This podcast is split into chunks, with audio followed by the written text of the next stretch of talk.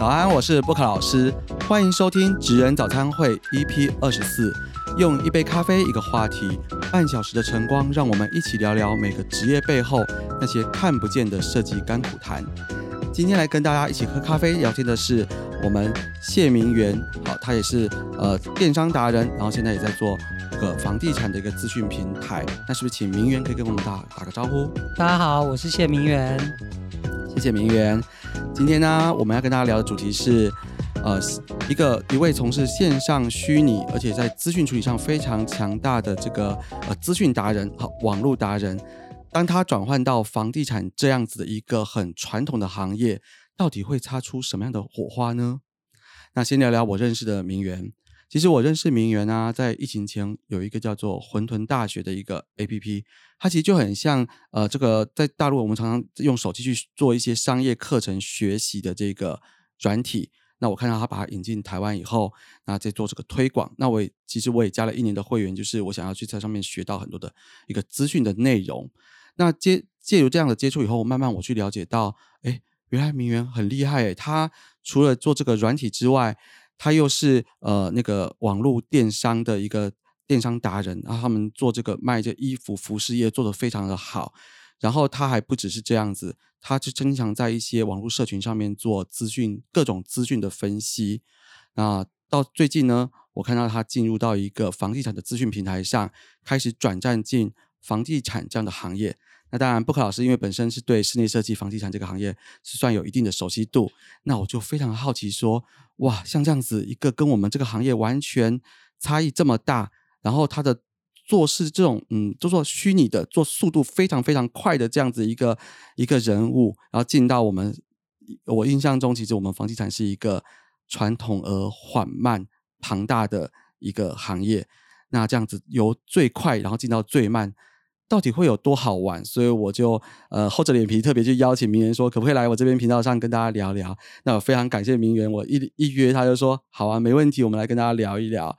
那是不是可以直接进入到我们今天的主题，请明月来跟我们聊聊，为什么你会想要进入房地产这样子一个不一样的市场？好，我先讲一下我的创业背景好了。我其实到现在我已经创业超过十五年的时间。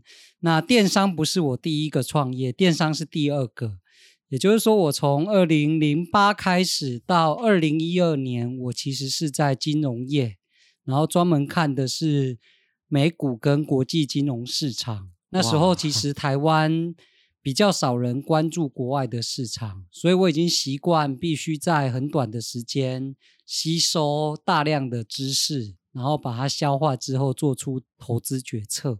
因为二零零八年是金融海啸，那时候几乎每天都有公司倒闭，然后都有重大的央行有重大的政策出炉，所以就养成了我快速阅读、快速分析，然后要讲给别人听，不管是。透过投影片，或者是透过文章，那最重要的是有观点、有逻辑。所以我觉得我的思考模式或是能力是那时候开始训练出来的。哇，二零零八我印象很深刻，因为呃，我们公司是二零零八年呃就是开始创业的。那一开始我也觉得时机还不错，你知道年初的时候都还蛮好的。然后我手上也接了几个设计案，就觉得哇，我。一开始起步就很棒了，我就手上有好几个设计案可以做，很开心。然后我记得大概在呃接近是不是十呃九月十月，反正那个时候就突然变成是那个金融危机这样出来以后，贝尔斯登倒闭，哇，这种事情哈，其实老实说啦，对当时我来说那是远在天边的事情。我们就是个小装潢商，其实跟我是没什么关系。可是根本事情不是这样想的，只是还没有烧到我们，因为我们是一个慢行业嘛，你。国外的金融危机一爆发以后，可能要四个月、六个月、半年才开始影响到我们室内设计业，也就是我的创业第二年就开始迈入急速的寒冬，没有案子哦，那时候过得好辛苦。然后我们都不知道为什么整个市场全部都停下来了。对，那时候就是是全世界的金融危机，所以真的蛮恐怖的。那不过我在那里也学到非常多啦。那后来我到了二零一二年，就看到粉丝团的这个崛起，Facebook 崛起，那整个流量从过去的部落格平台转到 Facebook 粉丝团，那我就发现了这个商机，因为我是看数字、看趋势、看红利的人，那所以我就很快的投入电商产业，那也做了十年。大概前六年算是非常的顺利，我的公司规模营收也做到四亿多，员工最高峰是两百二十几个人。哇，在那个时候应该算是国内是算前面有到前面几名吧？呃，就是如果是中小型的创业，算还电商这这一块的话，应该也前二三十名应该有啦。对，因为能够到两百人以上的团队，其实真的不容易。对，但是从二零一七、一八、一九到后来，其实 Facebook 一直在调高它的广告费，因为它自己的获利也要不断的创新高嘛。那当然就是从这些买流量、买广告的人下手。对，所以我的公司的规模大概就是呈现每年二十趴到三十趴的缩减。所以你可怕哎，其实很可怕。那你员工那么多，人事库存，我库存最高成本的金额是超过一亿。对，所以那时候其实坦白讲过了蛮痛苦的。对，所以就这样大概熬了六七年。那在去年的时候，我把公司卖掉，卖给郭台铭郭董的旗下的公司，所以也算是一个人生暂停吧，或者是重来的一个状况。那那时候我就在想，我到底要选什么行业？其实我思考了非常多行业，从个人喜好、个人竞争力、产业的趋势、产业结构、竞争分析，我大概做了大概想了一年多吧，然后也做了一些小小的尝试。那后来就觉得就是房地产了。对，那我大概讲一下为什么。那我们先比较。电商跟房地产的差异，然后我们再来比较股票跟房地产的差异。好啊，这听起来就很精彩。对，那不管创业或投资，你一定要选一个大的市场。对，那房市呢，其实比电商还要大，甚至它是股市的二点五倍以上。嗯，其实台湾有九百一十个住宅，我们先讲住宅就好，商办厂房不要理它。那平均的话，大概是平均价格大概都是超过一千万的，也就是说，其实整个呃房市是非常大，这是第一点。第二点是，你要创业或是你要找工作，你就要在一个持续成长，不一定要很快速成长，你要在一个持续成长的行业里面，对，房子越盖越多。房价越来越高，所以相乘数量乘以价格，就代表整个市场的价值是持续在创历史新高当中。整个的占比的总价值，它其实是虽然不管大家讲说要打房要什么的，但是以结果目前看到的结果来说，它就是缓缓的一直在往上面，这慢慢的去垫。所以整个市场的呃市值是越来越大，对不对？那我们来看一下电商。电商市场的确是越来越大，没错。但是前面几名已经出现很明显的格局了，就说大势已定。以 Momo 来讲，它就是老大，然后它的营收到今年十月、十一月都还在创新高，获利表现也不错。但是第二名的 PC Home，它就是输给了。某某嘛，以及输给了被虾皮打趴嘛。那 PC Home 本业电商是出现亏损的，而且营收成长也没有很漂亮。他是靠他旗下去并购了几家 FinTech 公司，所以他正在进行转型当中。那 FinTech 这条路看起来是可行的，所以他把他原有的电商的优势结合 FinTech，把它转出新的商业模式。所以我觉得 PC Home 正在走一条转型之路。那我觉得可能在一两年的阵痛期之后就会越来越好。但是电商这一条路，营收想要在成营收营收跟获利想要在成长，我觉得难度是非常高。也就是说，其实以电商这个区块来讲，其实龙头老大其实已经奠定了。那第二、第三名其实它的差距是都在，而且都在赔钱哦，都在赔钱，而且还是慢慢的下去嘛。对，PC Home、虾皮都在赔。好，那韩国的酷鹏来了。对，最近不是广告打很多。酷鹏其实是韩国的 Amazon，它是这种等级，因为韩国市场比台人口就比台湾大大概三到四倍嘛。是对，所以。酷鹏来台，他台湾虽然第一二年赔钱，但是他对台湾市场的成长是非常满意，而且他在韩国以及国外市场是赚钱的。所以它跟虾皮不一样，虾皮是电商的部分一直在赔，它是用游戏来烧嘛，游戏赚钱，但游戏现在也不好了，所以虾皮的，就是虾皮的手续费一直在涨啊，优惠都不见，店到店越收越贵。其实以前它其实靠那个店到店或是一些免费的免运费的优势来去把 PC Home 打到打打下去，结果自己也不太，就自己也一起打下去了。好，那电商我们以大平台来讲，大家都在赔钱，那。中小型的其实也就是维持着还 OK 的一个状态，要持续成长，有人，但是那个数字相对是少数。但是呢，你看房地产住住宅市场，因为外资法人不能进来，然后中国大陆也有限制。对，那台湾等于都是一般老百姓是你的对手，就是彼此民众是民众的对手，也就是说，它的竞争强度并没有很强。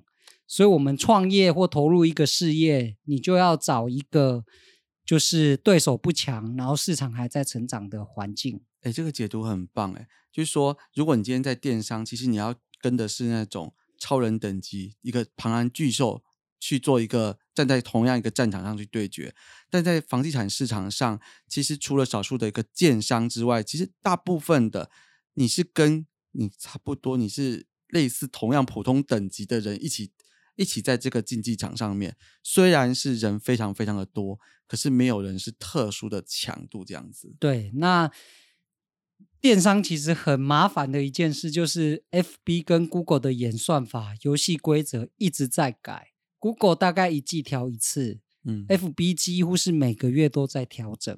也就是你受制于呃 F B 或者是演算法能不能让你被曝光，或是你的流量，或是或是对曝光或广告费都会改。但是以前其实蛮流行的，就是想办法让人家加入会员制这件事情，难道不能去克服吗？可是消费者是喜新厌旧的，他会一直尝试新的东西，啊，也有无数个新的品牌出现呢。所以其实你说要持续累积下去，除除非你有价格优势，像是 Uniqlo 或是 Zara 这种等级，你才能够不断的给消费者便宜又新奇的产品。哎，我有听过说，如果你先要打价格战，其实。基本上你要很有很有钱跟雄厚的资本，才能用价格跟人家去做武器，不然一般的人其实你要走呃独特或是特殊的一个利基市场，不然你是没有办法跟资本市场去对抗的。对，那我们反过来看房地产市场，基本上不管你是建商、设计师，或是呃出包租公或什么，你核心的能力基本上是一招打天下。然后可能可以用十年、二十年，甚至有更久。例如说，水泥师傅他用的可能是三十年前他学的那一招，对，而且他现在赚的钱还比以前还多。就是刚刚我们在会前会聊的，我说我其实一直都觉得我们这个行业啊是很老旧、很传统、很慢，像乌龟一样，但它非常非常的庞大，是一个庞然很慢的一个沉睡的一个巨兽这样的感觉。但是呢？在我们投入里面，其实蛮有机会的啊。因为说实在的，我们投入这个行业的人，不管是设计师或是学生，你看的课本是三四十年前的，你到底有没有最近十年的课本？我跟你讲，你去学校去看，没有几本十年内写的，全部都是三十年前的课本教科书。然后你用的 K 的，你用的技术，这叫十五年、二十年前的啊。我二十年前在学校念书的时候，也是使用 AutoK，只是 AutoK 的版本是 R 十四。然后现在变成是比较厉害的版本而已。然后那你说泥作师傅、水电师傅、木工师傅，他用的工法、他用的技术，甚至他用的材料，我跟你讲，一定是二十年前的。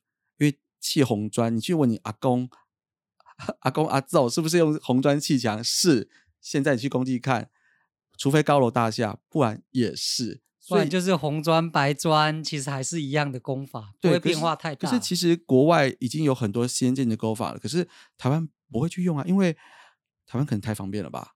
就好像你用旧方法，其实我砌个红砖一个礼拜就砌完了，我干嘛去学那些什么预铸工法，然后很复杂的东西？因为老方法就可以做完了。对啊，所以以从业人员来讲。只要你愿意更努力一点，然后不断的尝试新东西，你在这个行业就会非常有竞争力。对，因为我不像电商一样，我要大家都已经是那种极高速的那种竞争状态，然后你每个人这边冲那种十趴、二十趴、三十趴的能力一直上去。其实，在我们建筑或室内设计的行业啊，你只要比旁边的人多两趴的能力，哎，你就赢过百分之九十的人了。对，那最最后来讲一点，我非常有感的就是库存这件事。电商的库存很多嘛，像食品，它保存期限就是一年多，然后效期过一半，对，过一半你就被平台退回。好，那你以三 C 产品，你的库存是会贬值的。对，好，那房子的库存呢，不会贬值，还会增值。哎，对，这真的是一件很匪夷所思的事情。就是你把它当一个事业、一个商业模式来看，你的库存，哎，不用处理它，啊，越放会越值钱。啊，其他的行业都是库存，只会赔钱。你放找仓库放库存，管理它都是成本。而且另外一个是，房地产的库存还可以有其他用途，你还可以出租，你还可以做生意，也可以做其他事情。对，你的库存是可以赚钱。所以我也常跟朋友讲，就是与其你就是花了三五百万，然后去做。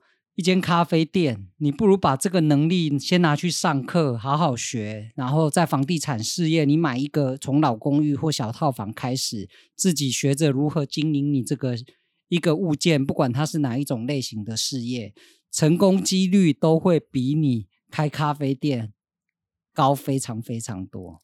其实我们在这个行业这么久，我是非常认同明媛的这个这这个意见的，因为真的开咖啡店的人。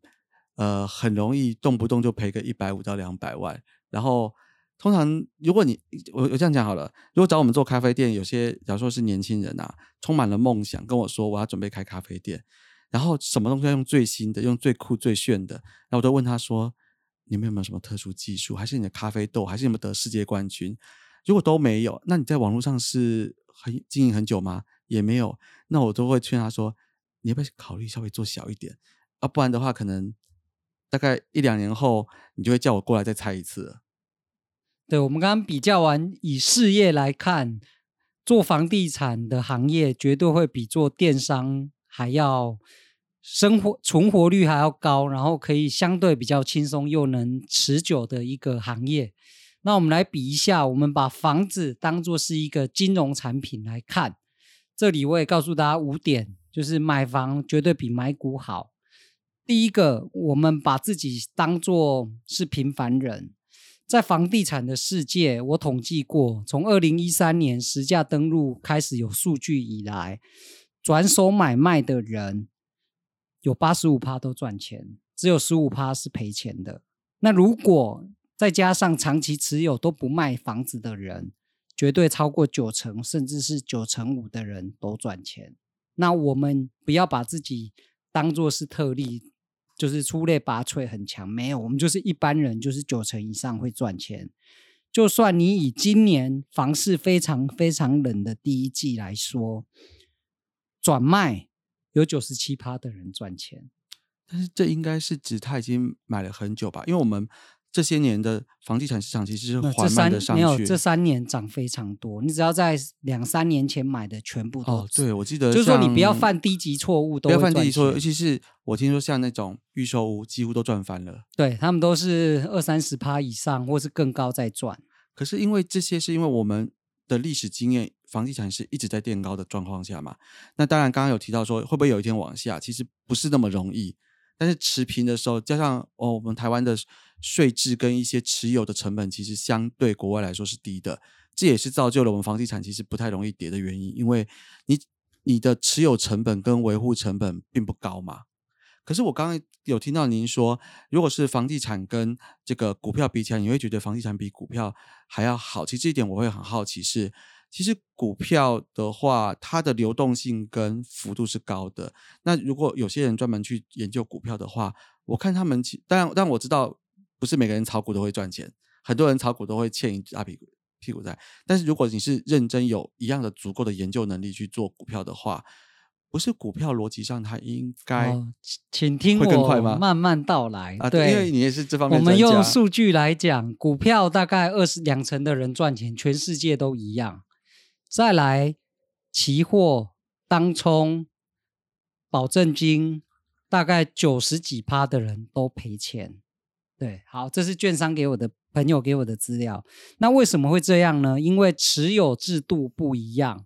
房地产因为它的交易成本高，可能买两趴卖四趴，卖房平均三到六个月才卖得掉。嗯，所以你在这过程当中，你会深思熟虑，不会很冲动，或是立刻就可以卖掉做决定。但是股票呢，你可能今天大涨，就觉得自己是股神，就就重压，然后可能连遇到两颗子弹，或是金融海啸，或是疫情来连续跌停，你就会归零。那反而流动性高，它很快转手，反而是不利长期持有。那你以就是变现能力来讲，其实房地产也有理财型房贷，它比股票还快啊！你 A P P 或网络银行用一用，立刻瞬间把钱汇到你的账户。这是现在啦，当然以前不是这样，嗯，但现在就是非常非常方便。像永丰有些银行，你线上可以直接增贷。啊，它线上是 IT 全部用好，你线上按一按就增贷，然后贷转出来钱就出来，所以变现或是资金融通这件事，其实房市跟股票，股票可能还要 T 加一或 T 加二，其实我觉得就是房市这个已经差不了多少。中的这么的缓慢，对，因为以前的印象可能会觉得很慢，但是其实现在都有各种方式把钱用出来了。嗯，对，所以这个是一般民众比较。没有更诶，没有更新最新的资讯，可能比较不了解的地方。对，那刚刚在讲到一样，我们从交易对手来讲，你民众是对民众，一般人一人的一生八十岁好了，你可能交易房子顶多交易个三四间，但是如果你专业一点，你在这个行业工作。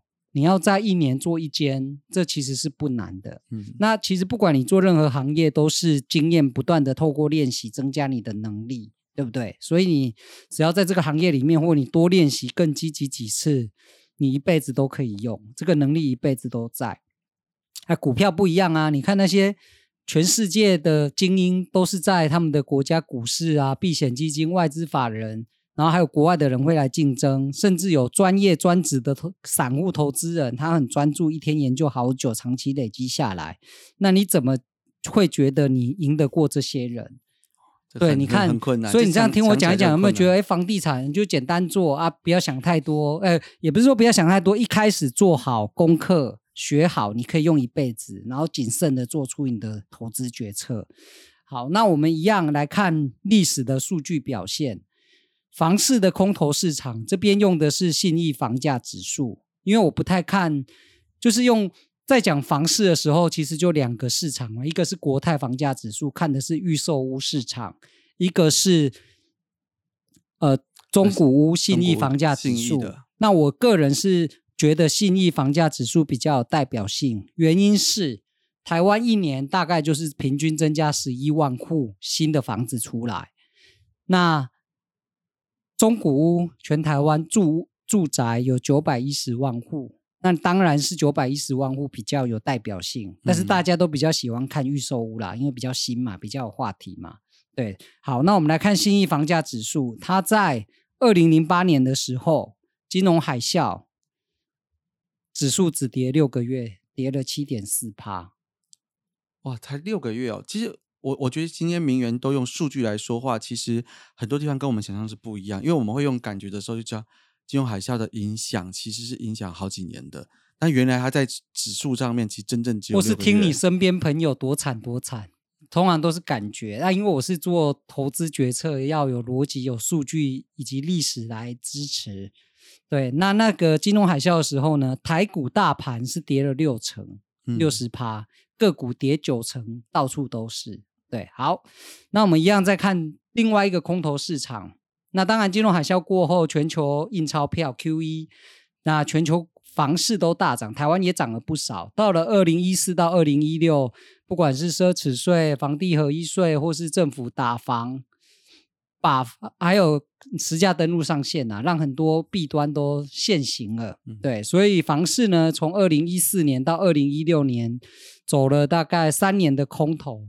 信义房价指数呢？哎，又跌了七点九趴而已。你说会那些跌很多套牢的，都是买预售屋买超贵。经典的就是新庄副都心啊，从二零一四套到去年二零二二，应该是说去年或今年才解套。对因为我我有些客户在那边，他就说那时候在最高点买下去，但是等到今年才稍微勉强持平。对，所以这就是你买房，当然也有很多产品啊，但是你自己必须先做功课。那我个人的习惯，不管股票或是房地产或是电商行业，我都一样。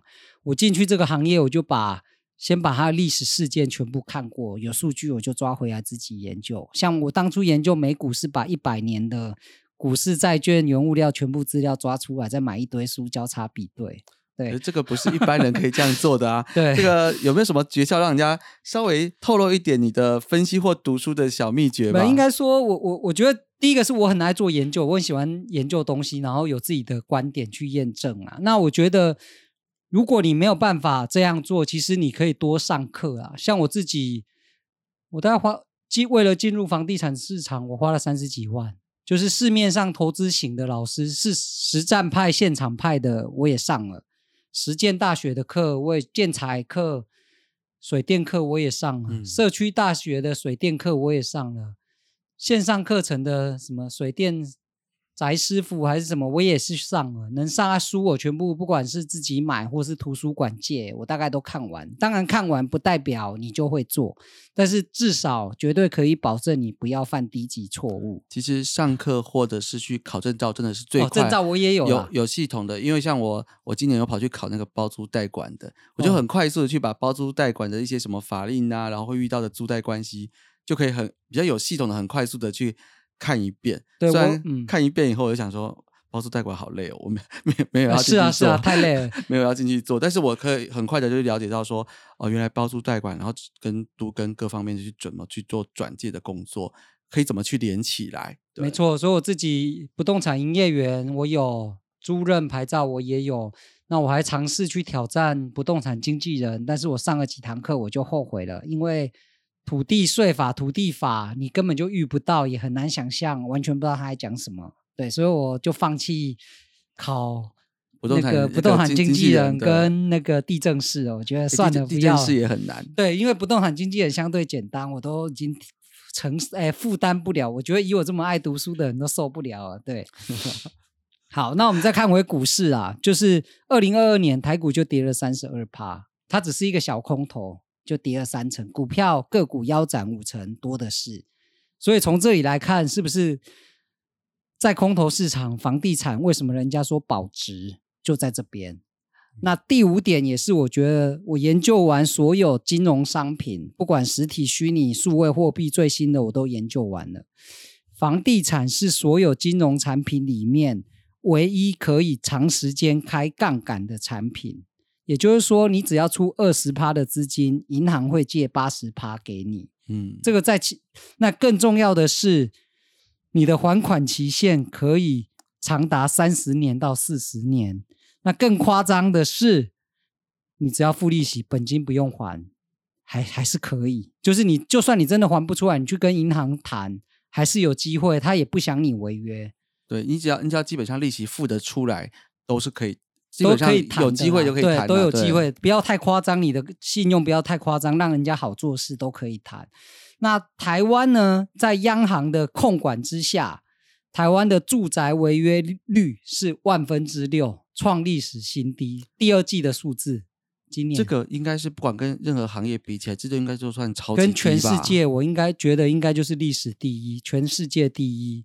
那一万人里面只有六个人违约，这个是比例低到不可思议。也就是说，台湾的房市根本没有泡沫，是非常非常非常健全。所以大家不要去期待房价会大跌，没有这回事。你从历史的空头或是现在的市场，都比以前任何一个时间都还要健康。嗯，那政府是打炒房，它不是打房。虽然央行总裁已经讲很多遍，但是没有人理他。媒体还是说央行打房，它其实是打炒房，它是把它变得更因因为健康打。因为打房这句话比较有耸动一点，才会有新闻效益。对，那我们反过来看股票嘛，股票开杠杆，你可以透过融资或质押股票，它的杠杆倍数像房子是五倍，股票是二点五。嗯，那最大的缺点是，只要它有一个叫做融资，哎，融资维持率低于一百三十趴。那简单啊来讲，就是股票跌二十二趴，你就要在两天内把钱补进去，嗯，不然你就会被券商或银行直接断头卖出股票。对，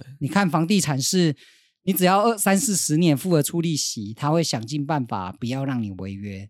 但是股票是你只要两天内没有把钱补到，他就强制断头。嗯，所以你看以，以投资金融商品来讲，我找不到比房地产更好。所以你看，我们再回归到事业跟投资这两件事，有没有觉得房地产真的是和蔼可亲？就是这是一个我觉得可以长期投入，而且你会越做越轻松，你所做的努力都会持续的累积复利出来。它不像网络一直变，然后消费者喜好也一直变。那股票一样啊，下市的股票很多啊，因为它也是从产业累积转换出来的嘛。但是只有房子、土地是屹立不摇，站在那里长期持续增值。你的能力也一样，对，所以嗯这是我就在思考了人生下半场，未来的四十年甚至更久，我要选择哪一个行业？我就是选择房地产。哇，谢谢明远，这样听起来以后，那我们都开始就想要开始存钱买房了，这样子。那个外面有一些什么空头总司令，那我们明远可以来加个这个，我们不算空头，我们叫做对吧？多多头，长期乐观啊、长期乐观啦。因为其实我们在这个行业里面真的是看到它其实相对来说一很安全。只是我们没，我之前是没有想过那么细的一个数字的比较，但是不管你看到哪里，你都会发现房地产它其实是一个平平稳稳、慢慢往上，而且你刚讲到持有成本，它还有一个特性就是我们在市场上常常会看到一些很呃几乎快零成本的地主出来了，就是因为他如果是继承或是再分回来的，他根本没有成本。对啊，那是人家积阴德，祖上有德啊对，。这个是这个是人家祖上有德，是人家给他的福报嘛，这是没有办法的事。但是如果我们自己要累积的话，其实我们就要用时间慢慢去换这个金钱，但是它因为它相对安全很多。那帮我们来休息一下，然后我们接下来进到下一个阶段。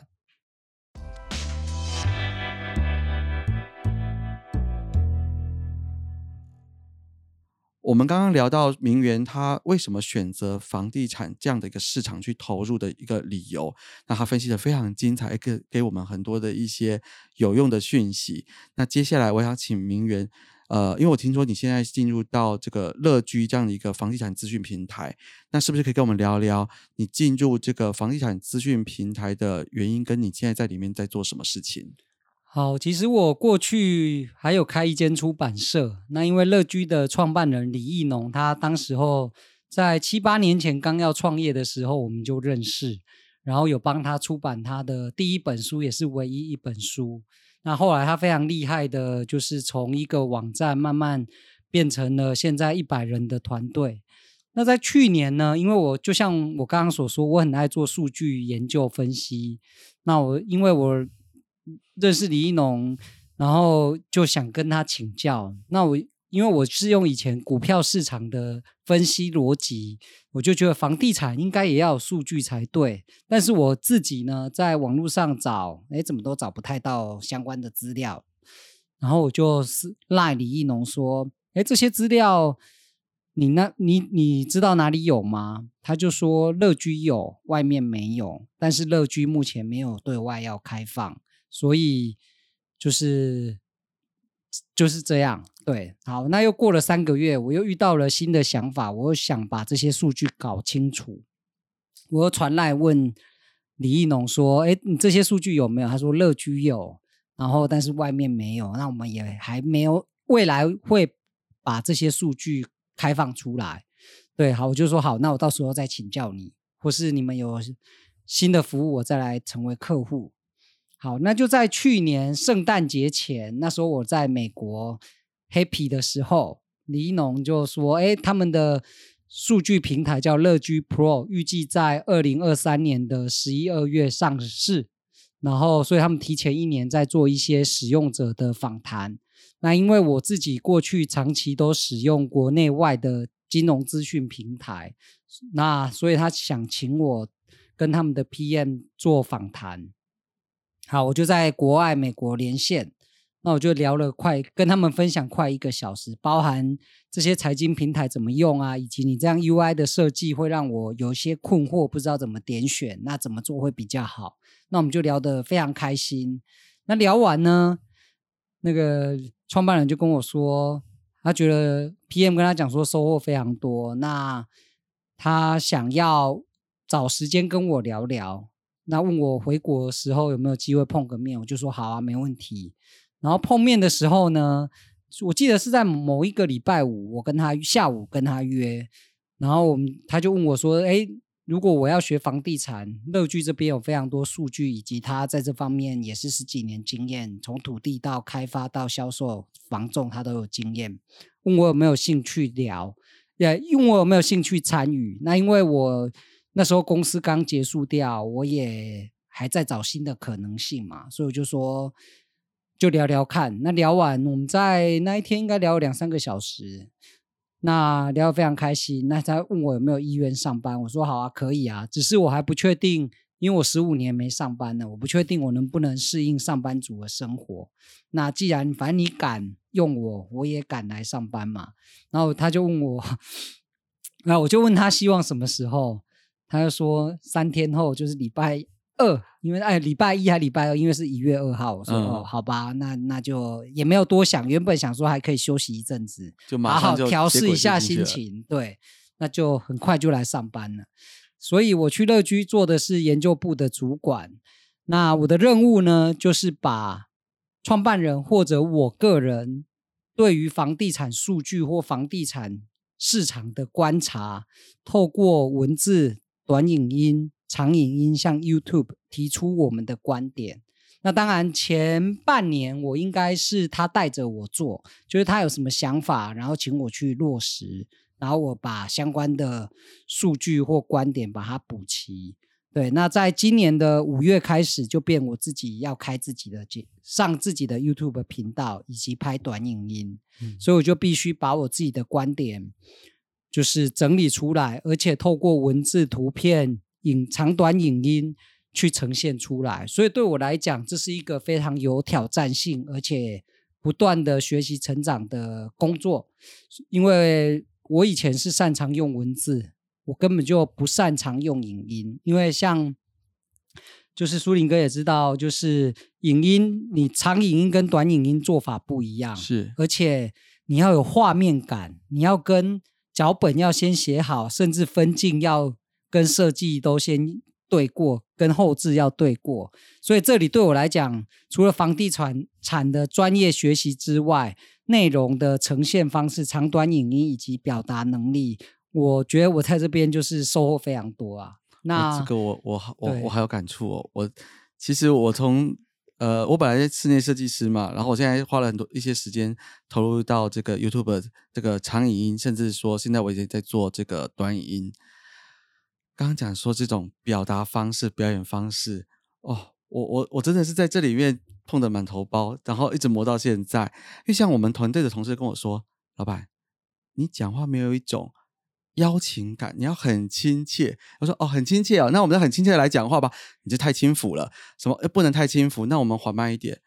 那个大家好，然后我要很欢迎你，然后就要讲完以后说，你这听起来很假哎，你这看起来就是好像你有什么有什么，就是很很很很假的在邀请人家，你根本没有诚心诚意。这里我给你一个建议，就是做自己就好，不要想那么多。那做自己，我觉得我就比较像是个教书匠啊。那没关系啊，每个人有每个人的样子，每个人有每个人的风格啊。那好，这里就牵涉到短影音。好，我们以短影音为例，短影音有几个平台，TikTok 嘛，嗯，FB Reels，对，Google 的 YouTube 的 Shorts 是。其实每个平台的 TA 就是观看用户跟它的性质都不一样。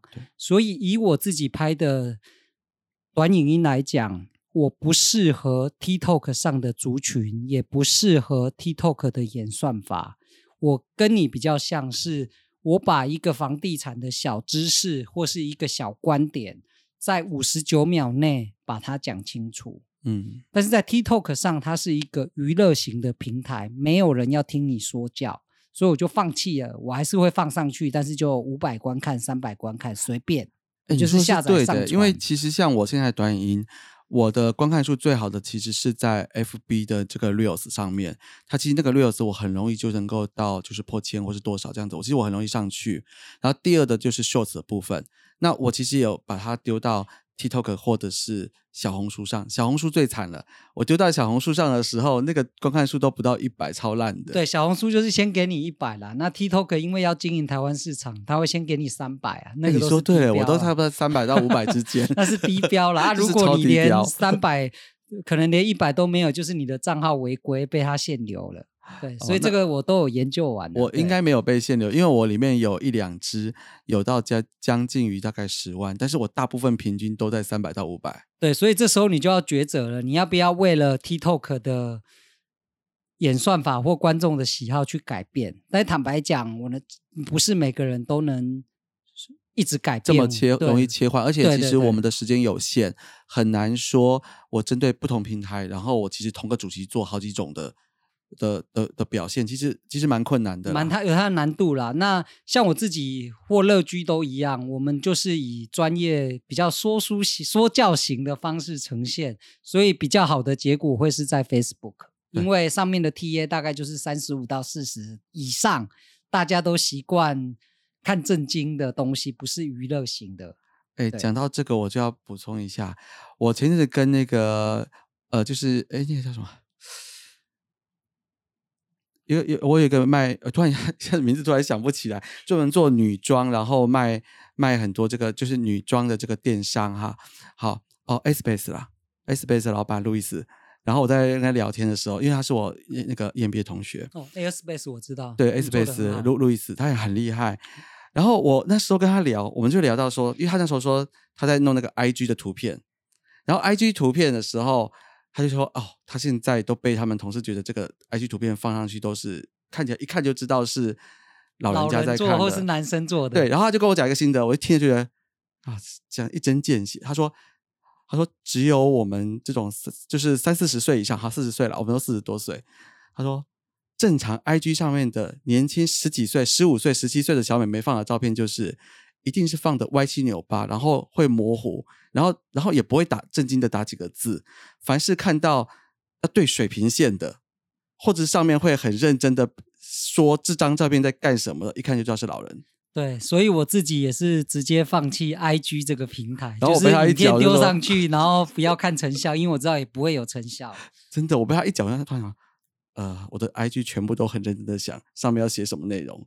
对，所以这是我白天上班的工作啊。那晚上跟周末呢，就是主业。我真正的事业主业是买老公寓来整修，然后出租，然后就一直复制这个模式。嗯，对，所以就是还蛮忙的啊。但是我还是 喜欢尝试新的东西，新的可能。其实讲到忙这件事情，我今天一看到那个，我我我今天一看到明远，我就跟他说：“哎，其实我觉得啊明远，你到底有没有睡过觉？”我看到你就是那个 F B 啊、Line 啊、论坛啊、群组啊，每天都有分析报告。哎，我就说你的，你你又在乐居，你又在做呃房地产的研究，然后每天写报告，哎，你到底要不要休息？我有时候写东西或是看东西是我的休闲娱乐，这比较跟一般人不一样。我反而不喜欢。出去吃吃喝喝，越来越少了。说就现在觉得，哎，早上五点起床，开始读书写文章，嗯，好像还不错哦。哦，对啊，这不错，不错，不错。哦，其实我也是习惯，我大概也是五点起来。不过我的五我五点起来其实跟名媛不一样。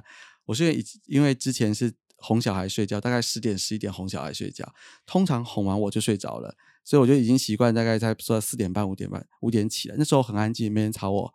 我通常这个时间也是我的看书跟整理资料时间。没有，我开始觉得这是不是年纪大了的表现？所以是不是 再过再就再过一段时间，我们可以在公园一起看到在做 打太极拳吗？有可能哦。哎，那我们来聊一聊，说哎，聊聊这个乐剧的事情。那呃，对于因为我们今天已经分析了很多跟房地产相关的话题，那对于未来这个房地产，因为其实你也投入过一一段时间。你觉得，假如说之后，我们不要不要讲太远了，我们可能比如说五年、十年这样房地产的一个发展，你会认为有什么样的一些呃观点或建议，或者是大家既然听了前面那么精彩分析，大家听到我都想要存钱，赶快去买房买房子了，那我们可以有什么样建议来着手？呃，第一个是当然学习就看个人呐、那我建议上课以及把相关的书，因为我是很爱做研究，就是都上都学，对，至少你不会犯低级错误，这是第一点。第二个是你在买房的时候，如果你想不赔钱或是买便宜，一定要看银行的估价，因为银行是极度保守。那通常银行的价格会低于实价登录大概十五到二十趴，嗯，所以如果银行跟你谈贷款的时候，他不愿意借你八成，这背后的意思就是你买贵了。哦，而且这个就很有用哦。对，所以你只要买在估价，我自己是买在估价以下啦。对，没有估价以下我不买啊。这听起来就非常的厉害。其实有难度啦。它已经比实价登录低打八折了，你还可以比这八折再低，那就是厉害。对，所以屋况通常不好，所以你要有能力处理它。对，像我自己为什么要搬水泥啊，在顶楼做防水工程，我也都做啊，油漆粉刷那些都基本。那当只有你自己做过几次，你以后点工或是请师傅来，你才不会被他糊弄嘛。但我觉得这个是你啦，那我们可以呼吁一下，其实你不要那么辛苦。如果每个人都跟名媛一样，自己这个一毛钱都不让人家赚到的话，那我们室内设计公司就要饿死了。没有了，我后来还是都都那个啦，外，包了。其实不一对。样的。不一样的一个情况，因为有时候有一些呃基础整修，讲真的，点工点料是便宜很多的。哦，我只会基本的啦，但是出问题你还是要自己能够处理啊。对对对对，那除了哎，这个已经给一个很棒的建议，就是我们可以用银行的这个估价来判断自己有没有买贵或买便宜。对，那可是如果我每次都看到是贵的话，那我还有没有其他的方向啊？还有一招就是我自己都这样做，我自己住的我用租的，你可以租电梯大楼，然后租比较核心地段，因为台北市的租金报酬率只有两趴以下，哎，才两趴哦。所以你用租的是比较便宜的，没有用杠杆之前呐、所以你嗯租是比较便宜。那你自己可以买新北市或是桃园拿去出租，在新嗯北、桃园比较有机会买在估价以下，然后出租给别人。因为有时候房租其实它对比起来，那个房租的比例其实是相对又比较划算的。对对，对，然后还有一点是买喜欢的东西总是要付出贵一点的代价。但你如果只是买来出租别人，你就是看数字就好。其实就是因为明媛他这个呃很理性的分析，我们要把喜欢的跟投资的是分成两件事来看。对，喜欢你用租的，住别人都帮你准备好，又好地段嘛，对不对？对啊，住一住，如果不喜欢还可以再哎，换新的、啊对我就是住五年，我会换一个地方，享受不同的生活方式。每五年就换换新车换新房子。没有，我 哎，这里讲到了那个年轻人有钱拿麻先不要烦买车对不对买房不要买车，车子你一买就是先跌二十五趴，然后每年叠价以及缴各种税、油钱跟那个保险，还有像 B N W 第六年就开始坏哦，超厉害，我们好几台都一模一样。其实我觉得买车是，我觉得当我孩子出生以后，我会比较深刻的会去建议说，我觉得要有一台车，是带孩子出门是方便的。对，但是在我还没有孩子之前，我我真的觉得，其实其实，因为当然一一一方面，我的大部分生活就在双北啦，交通相对是方便一点。那我其实大部分都不太会用到什么车。对啊，在双北真的捷运超方便，然后不然你就自己租租车嘛。其实现在的租车都也非常现在方便啊共享又更方便，租车什么都都超级方便，而且都蛮新，保养的蛮好。对，而且如果刚刚有比较过房地产跟股票，房地产跟时呃快时尚业、电商业，如果今天把房地产再跟车子一比，我相信一定会被你比到那个不知道比到哪里去了。真的。然后再来是你在买房之前一定要想着以后怎么卖。所以现在的趋势就是买两房，不要买三房。那一样，你想住三房、四房，你就去用租的。那你嗯买的就是买两房，因为以后的主流绝对就是两房了。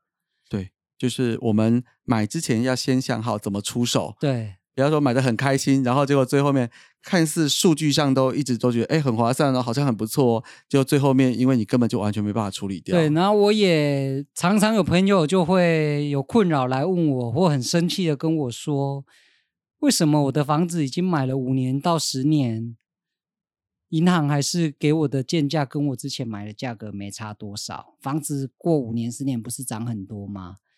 那这时候我只能说，嗯，如果他是比较懂的人，我就会说，那你就是当初买贵了，而且嗯贵很多。